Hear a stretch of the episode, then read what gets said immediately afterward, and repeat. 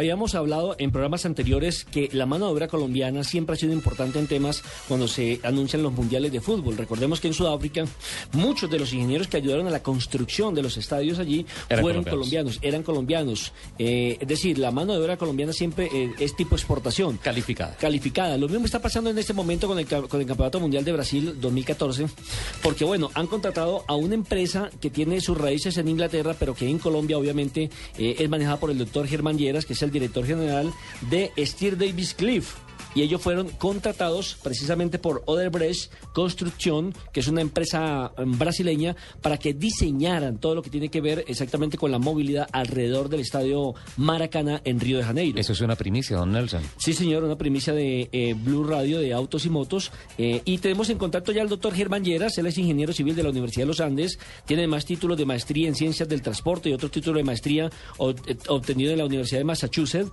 y por supuesto tiene varios años de experiencia en consultoría en temas de transporte urbano, de eh, modelación de demandas de carreteras, de planeación de sistemas de transporte, entre otros. Así de que, doctor Germán, bienvenido a Autos y Motos y es un placer tenerlo aquí en esta mañana para que nos cuente eh, cómo fue ese proyecto y cómo fue la contratación por parte de los brasileños para que la mano de obra colombiana, eh, esa mano tan calificada, hiciera parte de la Copa Mundo. Bienvenido. Buenos días a todos.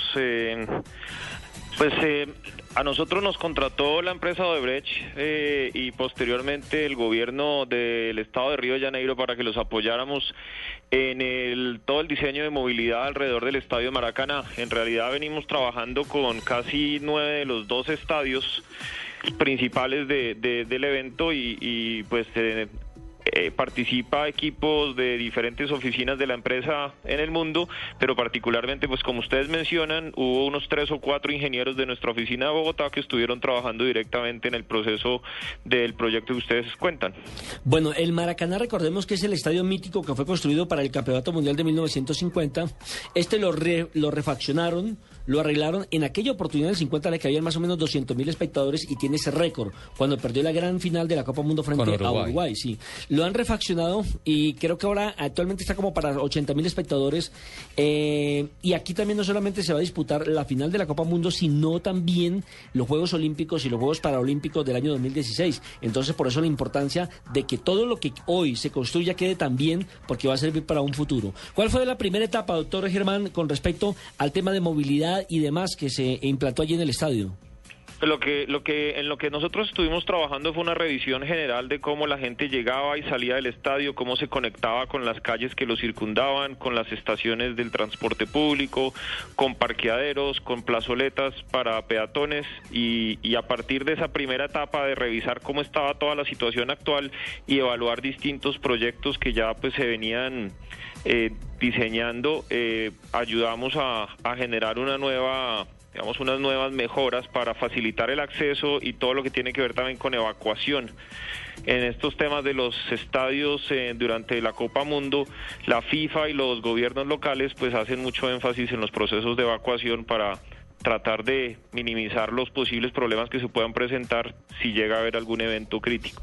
Doctor Lleras, es impresionante la forma como ha cambiado el Maracaná. Tuve la oportunidad en este diciembre pasado de hacer un recorrido por el estadio y es impresionante el Maracaná que conocimos hace cuatro o cinco años al que hay ahora especialmente por las vías circundantes y especialmente por el vecindario como se alejó del estadio y ahora hay grandes espacios. ¿Cuál fue el principal desafío y cuál fue el principal obstáculo que hubo para poder conseguir todo ese espacio en torno del estadio y generar unas vías que llegaran al estadio bastante amplias?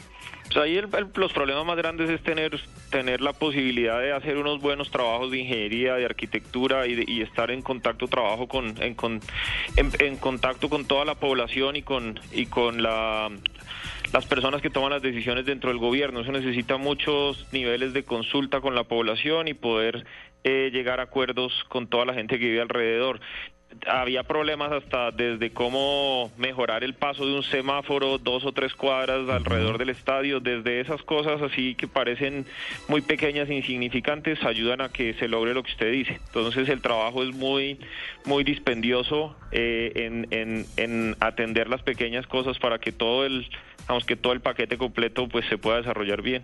A mí me impresionó la conectividad que ustedes propusieron entre el estadio para que el público salga del, del escenario deportivo, vaya al metro local, vaya al tren o a las estaciones de autobuses. Sí. Pues ahí es un sector que tiene mucha accesibilidad, pero no estaba muy bien conectado. Es decir, por ahí cerquita, como usted bien dice, pasaban todos esos modos de transporte público que son los únicos que son capaces de llevar mucha gente, a diferencia pues de los carros en los cuales pues va llegando de poquito en poquito en todos estos trenes y buses, pues llega la gente de una manera más, más masiva. Eh, pero el reto más grande era poder hacer precisamente esa conexión que usted dice. Y parte del trabajo más importante que tuvo eh, participación nuestro equipo, pues fue precisamente cómo hacer esa conexión con nuevos puentes peatonales, con nuevas eh, plazoletas para que fuera mucho más fácil esa conexión. Eh, y ahí, es, ahí está como el, la clave del asunto y es lograr que, que los estadios tengan el acceso eh, no solo como decía de carros, sino que el transporte público se aproveche de una manera mucho más eficiente, mucho más segura y más cómoda para toda la gente. Doctor Lleras, eh, tenemos que cumplir con unos compromisos comerciales e informativos de la cadena nacional. Eh, le voy a solicitar muy especialmente el favor que nos permita un pequeño break y después de las I 32 continuamos en esta charla, ¿le parece? Ok, no hay problema. Muchísimas gracias. Entonces estamos en Autos y Motos de Blue Radio y ya vamos a continuar en esta charla tan interesante con el doctor Germán Lleras, que está enfrente de uno de los más... ah, Megaproyectos, ¿Cómo le decimos? Mega- megaproyectos, exacto, que es la responsabilidad de hacer que fluyan los fans en nueve de los 12 estadios en donde se va a significar la Copa Mundo de Fútbol. ¿Qué tal si volvemos con el doctor Germán Lleras, don Nelson Asensio, porque está apasionante ese tema? ¿Cómo se logra una movilidad, no solamente de los vehículos particulares, sino del transporte masivo, que haya fluidez, que haya seguridad, que haya armonía en los principales estadios en donde se va a jugar la Copa Mundial de Fútbol a partir del mes de junio de este año? El doctor Germán Llera, recordemos que es el director de Esther Davis Cliff, que fue la empresa contratada por los brasileños para eh, que diseñara más o menos un plan de movilidad eh, específicamente, bueno, en nueve estadios, pero específicamente estamos hablando aquí En los más grande, ¿no? El Alrededores. Maracaná. El Maracaná. A propósito, doctor Germán Lleras, eh, veo que en ese proyecto también tuvieron muy en cuenta eh, las salidas para una posible evacuación o algo así de las personas que te presentan alguna discapacidad. Pues es parte, es parte del trabajo, digamos, las, los estándares que pone la FIFA para los estadios de la Copa Mundo eh, son muy elevados en, en los aspectos que tienen que ver con acceso y evacuación de todas las personas, desde un presidente de una república que puede ir a ver su, su equipo en la final o grandes personalidades, hasta tratan de que hasta la persona más, más humilde o con cualquier condición pueda tener unas condiciones de acceso eh, favorables. Entonces, los estándares que normalmente le piden a uno incluyen que uno tenga esas consideraciones. No solo son los de la FIFA, sino que ya a veces son las reglamentaciones específicas de cada país. Entonces, si fuera aquí en Colombia, pues también habría que verificar la normatividad de, accesibilidad con discapacidad que en el país aplica. Eh, es recomendable, por ejemplo, la- la- los periodistas llevan sus automóviles y eso es recomendable ir en auto o dejarlo en, en zonas aledañas e ingresar al sector, al, al último cordón de seguridad, Utilizar así, transporte masivo. transporte masivo o, o- o a pie, llegar en el último cordón de seguridad. Eso es lo que se está intentando. Desde nosotros también estuvimos trabajando bastante con los Juegos Olímpicos de Londres y desde allá eh, lo que se buscaba era tratar de reducir al máximo la cantidad de personas que estaban ingresando en, en vehículo privado. Es mucho más ordenado, mucho más fácil eh, la, la administración de los flujos de las personas en, en, en transporte público y además mucho más sustentable, mucho más eh, amigable con el medio ambiente. Entonces es hacia allá es que están tendiendo la mayoría de los de las formas de, de, de manejar la movilidad alrededor de los estadios y los grandes eventos. Doctor Lleras, eh, las demoras en la infraestructura, en las obras de algunos escenarios, ¿ha afectado la planeación de ese trabajo tan delicado que tienen que hacer ustedes? Sí, sin duda, eso hace parte del trabajo eh, que es, es un proceso de coordinación muy, muy complejo entre muchas entidades y finalmente pues son las autoridades brasileras las que llevan el liderazgo de esos, de esos temas. Y pues ustedes han visto en las noticias, por ejemplo, los problemas con el estadio de Curitiba eh, en el cual no sé si afortunadamente o desafortunadamente fue uno de los únicos en que no trabajamos nosotros, pero precisamente... Diría que eh, afortunadamente, porque incluso la sede esta semana anunció a principios de la semana la FIA, la FIFA, perdón, que no iba ya como sede, pero finalmente... Eh, el, el secretario de la FIFA, tuvo que ir personalmente a hacer una inspección ahí al estadio de Curitiba para poder darle, eh, digámoslo así, un ultimátum. Claro. O sí o no, o hay otra sede ya disponible. Afortunadamente ese mismo día consiguieron el empréstito por 100 millones de dólares que se necesitaba para meterle la aceleración final a Curitiba, como usted lo dice, y a, y a salvar la sede de ese, de ese estadio.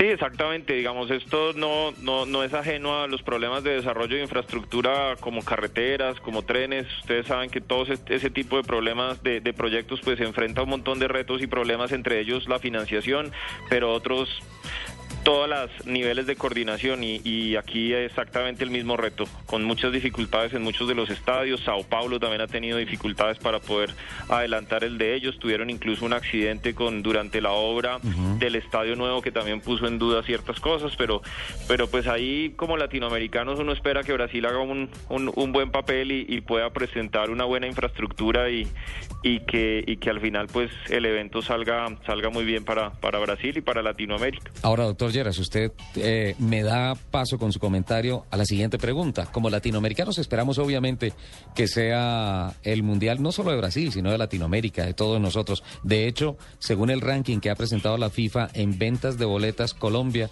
es el tercer país que ha comprado más boletería a esta semana para los partidos oficiales de, de la Copa Mundo. el primer Brasil, pues obviamente como país es local, obviamente. El segundo Estados Unidos y Colombia es la tercera nación que seguramente más participación de hinchada va a tener en el campeonato mundial. Si estuviéramos hablando de unas sociedades tan organizadas como la japonesa, como la suiza, eh, en buena parte los países europeos, Canadá, Estados Unidos, uno diría, bueno, los planes de contingencia, de movilidad eh, se dictan y se cumplen, pero los latinoamericanos somos como muy dados a, a esto de que las normas, de no cumplir las leyes y a hacer lo que a uno le parece y no lo que está dictado en los procesos, por ejemplo, de movilidad. Eh, ¿Cree usted que eso podría ser un, un dolor de cabeza extra en los días del Mundial, en los estadios?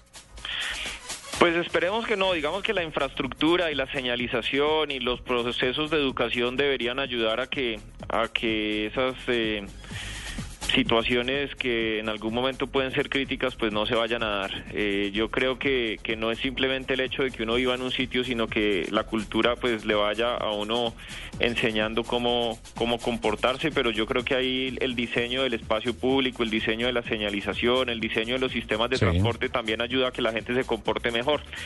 Eh, pues no es más ver aquí algunas cosas como la cultura del metro de Medellín, en donde la gente se comporta de una manera pues que, que, que es diferente a veces a cómo se comportan las mismas personas afuera en la calle. Entonces, también ayuda a que haya un buen diseño de, de, la, de la arquitectura, de los espacios y que esté bien señalizado y obviamente que haya unos procesos de, de que la población se vaya preparando mentalmente para recibir a un gran número de personas eh, y ayudar a que ese comportamiento se dé, porque pues como usted bien dice, no solo habrá brasileros ahí, sino habrá gente de todo el mundo. Entonces, esperemos que todos se comporten de una manera que sea principalmente segura. Ese es como el principal objetivo de todo esto es que haya seguridad, que no vaya a haber casos que lamentar, estampidas o otro tipo de condiciones que cuando hay muchas personas reunidas pues pueden ocurrir. ¿Usted va a ver el Mundial en Brasil o aquí en Colombia? No he sido afortunado con conseguir las boletas. Aquí Oh. en mi oficina sí hubo varios que de pura suerte terminaron viendo varios países, varios de los partidos de Colombia. Yo eh, por ahora creo que hasta ahora lo voy a hacer- lo voy a ver aquí. Mire eso.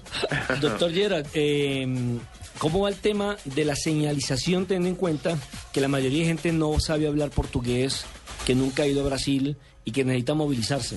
No, la señalización en estos eventos normalmente es en varios idiomas. El inglés prima, pues por ser un idioma mucho más eh, común, independiente de si esa es su primera lengua o no.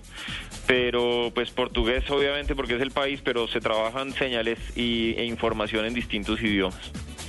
Eso me La parece, FIFA también tiene como sus propios eh, criterios en cuanto a eso. eso me parece maravilloso. Eh, ustedes también trabajaron un poquito la arquitectura, ¿no? En crear, por ejemplo, del, del estadio de Maracaná, eh, digamos que dos especies de parque, ¿no? uno sobre el sector norte, otro sobre el sector del sur, como para incluir el estadio en una parte ya más eh, ecológica, ¿no? Sí, no, en la arquitectura del estadio directamente no participamos. Hay un grupo grande de arquitectos muy, muy experimentados que han trabajado en, Sudáfrica, en China, en los distintos Juegos Olímpicos y campeonatos. Nosotros trabajamos fue más en la generación de esos espacios públicos y plazoletas alrededor del estadio para integrarlo más con el barrio, que era un poco el objeto y pensando siempre en, en, el tema de seguridad.